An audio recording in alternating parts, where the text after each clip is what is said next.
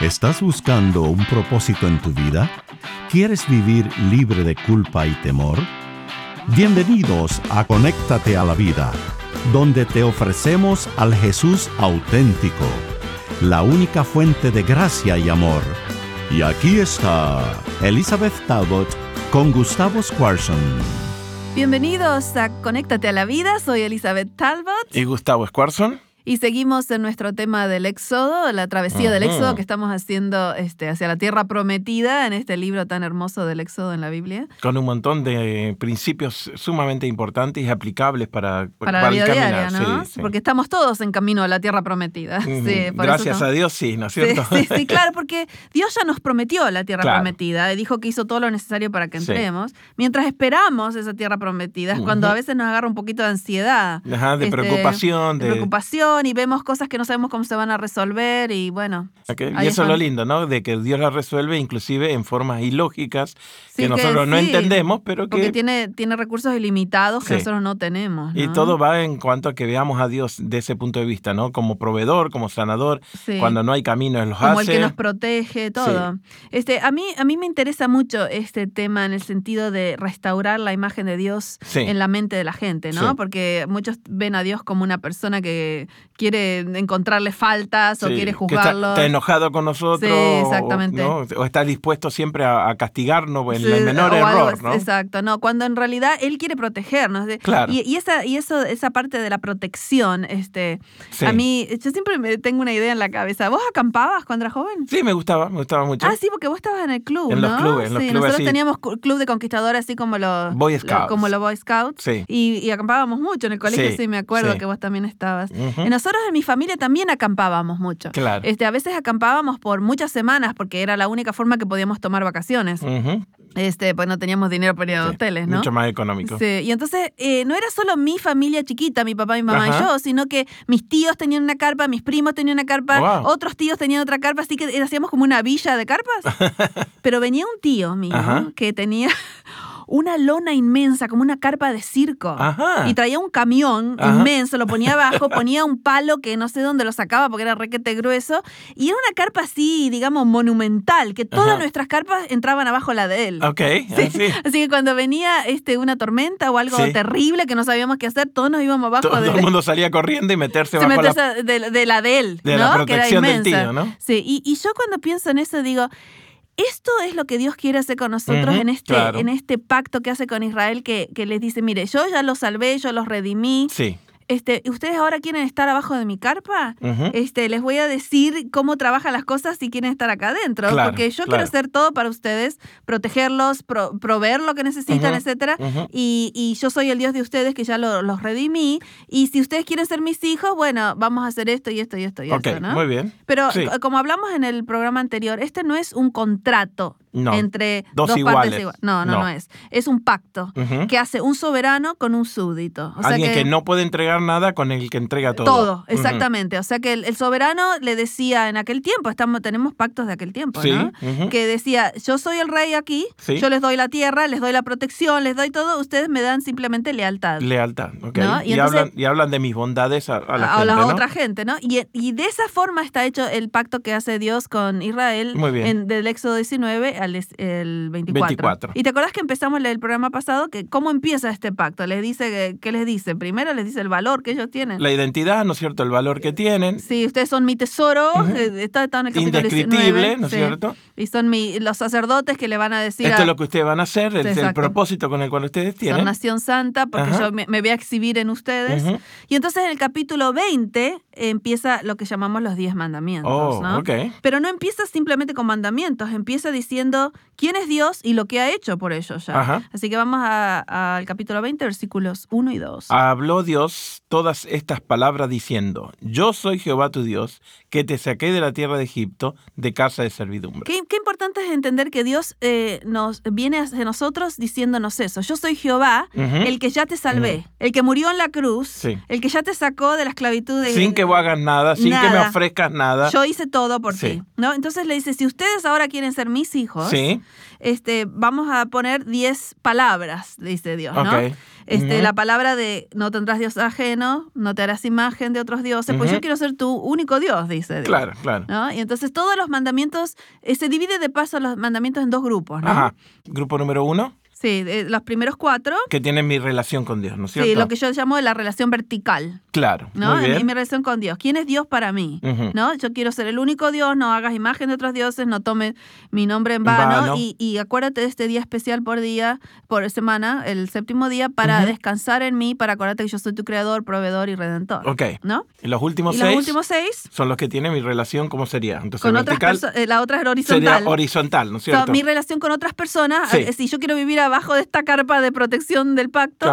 Eh, no, no cometas adulterio, no cometas asesinatos, este, no, no, todo, honra a tu padre, a tu madre, este, no hurtarás, no hablarás contra tu prójimo, eh, falso testimonio y no codiciarás. Ok, es una, una, una, carpa de protección y de libertad, porque al yo hacer todas estas cosas, vivo, en una libertad.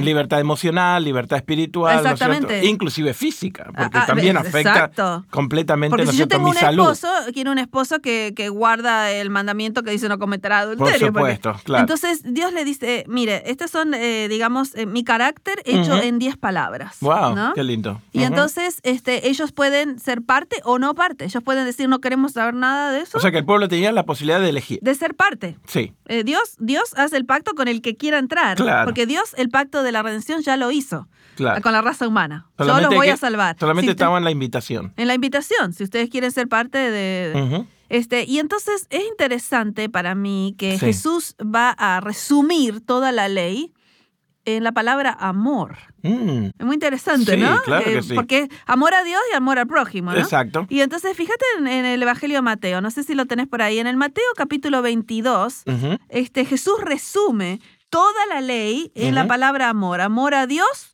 y amor al prójimo. Así que eh, vamos en las Biblias a Mateo 22, versículo 36 en adelante. Maestro, ¿cuál es el gran mandamiento en la ley? Ay, perdón, te quiero decir algo de eso. Ellos tenían unas discusiones bárbaras de cuál era mm. el, mandamiento más grande. Inclusive habían creado en el tiempo de Jesús 613 mandamientos de cómo guardar los mandamientos.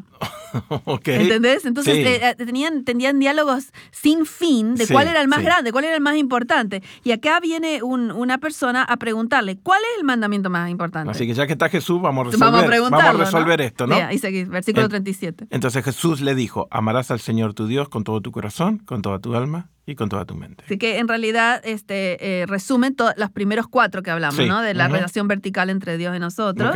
Y entonces él dice en el versículo 38, este es el primero y grande mandamiento. Y después del segundo... Es semejante, dice, amarás a tu prójimo como a ti mismo. De estos dos mandamientos, versículo 40, depende toda, la, ley y los, profetas. O sea que él dice, voy a resumir toda la ley y los profetas, amor. Wow. Amor a Dios, amor al prójimo la cara de este intérprete de la ley habrá sido, ¿no es cierto? Sí, claro. Impagable para ver de las discusiones eternas que yo tenía. tenía y que Jesús lo resuma en una palabra. En una palabra. ¿no? Y a veces eh, no entendemos que eso es, es los mandamientos son el resumen de quién es Dios. Y necesito hacer un paréntesis teológico, ¿no? A ver, a ver. Este, porque mucha gente cree que guardar los mandamientos sí. les va a ganar la vida eterna. Sí, en el sentido de, que son una escalera que tengo que escalar para de alguna forma merecer la vida eterna. Claro. Y, eso es un problema. ¿Por qué es un problema, Gustavo, eso? Porque la palabra de Dios dice que yo soy salvo porque Dios quiere. Sí. La iniciativa la toma Él, el pago lo hace Él. Sí. Todo el gasto que requiere mi salvación, la sangre la pone Él. Y yo simplemente tengo que dar el paso de fe de aceptar. De aceptarlo, ¿no? y, es un problema cuando nos ponemos, digamos, fariseos, de decir, no, yo voy a guardarla tan exactamente la ley eh, eh, que, que, voy a ganarme el cielo. Claro, y ahí pierdo lo importante que me dio Dios, que es la identidad. Sí, claro. Porque entonces yo empiezo a frustrarme, empiezo a buscar. Porque nunca va a ser suficiente. yo me voy a dar cuenta que nunca es suficiente. Y, esa, y, esa, sensación de no suficiente me hace buscar más en lugares equivocados, ¿no es cierto? Eh, eh, yo quiero leerles un versículo en el capítulo 2 de Gálatas, versículo 16, que dice, sabiendo que el hombre no es justificado por las obras de la ley, o sea que no nos vamos a ganar el cielo por ganar, eh, guardar perfectamente la ley, sino por la fe de Jesucristo. Nosotros también hemos creído en Jesucristo para ser justificados por fe de Cristo y no por las obras de la ley. Por cuanto por las obras de la ley nadie, será justificado. O sea que, y, por las dudas había alguna excusa este, de gente que creía que estaba guardando la ley perfectamente. Jesús expandió la ley para mostrar el espíritu de la claro, ley. Dijo, no es solamente no matarás, pero el que se enoja con el hermano y le dice y le llama un insulto, ya rompió el mandamiento. Y no es solamente no adulterarás, sino el que mira a una mujer con ganas. ya está. Ya, hizo. Entonces ahí todos levantamos la mano y decimos, bueno, ah, no, perfectamente no puedo guardar la ley, nunca. Soy solo salvo por la gracia de Dios. Exactamente, y es, muy importante eso, porque entender que Jesús tuvo una vida perfecta, en que guardó la, ley perfectamente en mi lugar, y una muerte perfecta en la que pagó todo lo que era necesario, eso es lo único que me garantiza la vida eterna. Exactamente. Este, entonces hay gente que vive con miedo porque se enfoca en sí mismo. Miedo y mucho, ¿no es cierto?, eh, pesar de, no poder cumplir, ¿no? Claro, claro, claro, y no, y no podemos. Por eso es tan importante entender que estos son los principios del gobierno de Dios, pero a pesar de eso, se nos ha garantizado la mm. salvación porque Cristo lo hizo perfectamente por nosotros. perfecto. Entonces, eh, eh, después, en los siguientes capítulos del Éxodo, van a aplicar estos mandamientos a cosas cotidianas. Si, tu, mm. si tu hermano hace esto, tú haces esto. Si, si el animal esto, lo otro. Así que agarra los diez mandamientos y los explicas eh, por, por tres capítulos a cosas diarias que ellos tenían que hacer, como tratar a otra gente, si pasaba esto, si pasaba lo otro. Y entonces en el capítulo 24 hay una, una escena en que ahora ellos tienen que decir si queremos entrar en pacto. Afirmar o no afirmar el pacto. Ok, muy bien. Y como Dios siempre hace las cosas tan visuales, lo hace de una forma muy interesante. Así que vamos al capítulo 24 del Éxodo. Este, y eh, del versículo 4 en adelante. Y Moisés escribió todas las palabras de Jehová, y levantándose de mañana edificó un altar al pie del monte, y doce columnas según las doce tribus de Israel y envió jóvenes de los hijos de Israel, los cuales ofrecieron holocausto y becerros como sacrificio de paz a Jehová. Y ahora empieza algo interesantísimo. Eh, Moisés toma la, la, sangre de este sacrificio y hace algo, a ver si lo pueden visualizar. Versículo 5 y, eh, eh, perdón, versículo 6 y, y, sí, ah, versículo 6. Y Moisés tomó la mitad de la sangre y la puso en tazones y esparció la otra mitad delante de la sangre sobre el altar. Fíjate qué interesante. Él toma la sangre de los sacrificios y la divide en dos. Sí. Una mitad la pone en una taza, que la vamos a ver en un momento. Sí. Y la otra mitad la pone sobre el altar como diciendo, la mitad de Dios ya se hizo, eh, eh, está garantizado, así que la pone sobre el altar. Esa es la parte de Dios. Ya Dios dijo que ya hizo lo que era necesario. Ok. Y la otra mitad de, que lo puso en la taza, cuando la gente dice, sí, queremos entrar en este pacto, entonces ahí, versículo 8. Entonces Moisés tomó la sangre y roció sobre el pueblo y dijo, he aquí la sangre del pacto que Jehová ha hecho con vosotros sobre todas estas cosas. Así que la mitad de la sangre ya la había puesto sobre el altar diciendo la parte de Dios ya está hecha. La otra mitad les dijo, ¿quieren ser parte de este pacto? Y dijeron, sí, queremos. Así que tomó lo que estaba en la taza y los roció a ellos. Era como la firma del pacto. Ah, Primero la, primera mitad sobre el altar, después la otra mitad la roció a la gente y ahora están en pacto. Ah, qué, lindo. Y esa frase, la sangre del pacto, va a ser la que va a utilizar Jesús cuando está con sus discípulos cientos de años más tarde y va a decir, mi sangre es la sangre del pacto. ¿Se acuerdan? Entonces de ahí viene la frase. Ah, mira Sí, muy interesante. Consumando ya, ¿no es cierto? Sí, sí, sí, ya, la, consumando que la parte de Dios ya está completamente hecha. Claro, y el simbolismo ahora se encuentra en Jesús con la, realidad total, ¿no, es cierto? Así que eh, es, es, importante saber que este, Dios ya nos ha redimido en la cruz y que ahora nos invita a ser sus hijos. Qué lindo. ¿No? Que nos invita a que entremos en su carpa, que las tormentas de las vidas, que a veces nos vapulean y nos dan miedo, que sepamos que Él nos protege, Él es el creador, Él es el redentor, es el que provee lo que necesitamos y aparte es el que nos protege bajo su carpa.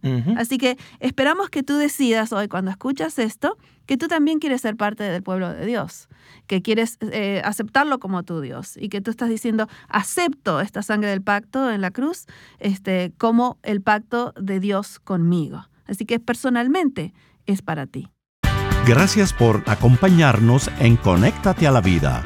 Para devocionales, videos, libros en audio y mucho más, te invitamos a que bajes nuestra aplicación Jesús 101 y que visites nuestro sitio de internet jesús101.tv. Nuevamente, jesús101.tv. Hasta pronto y recuerda que con Jesús puedes vivir sin temor.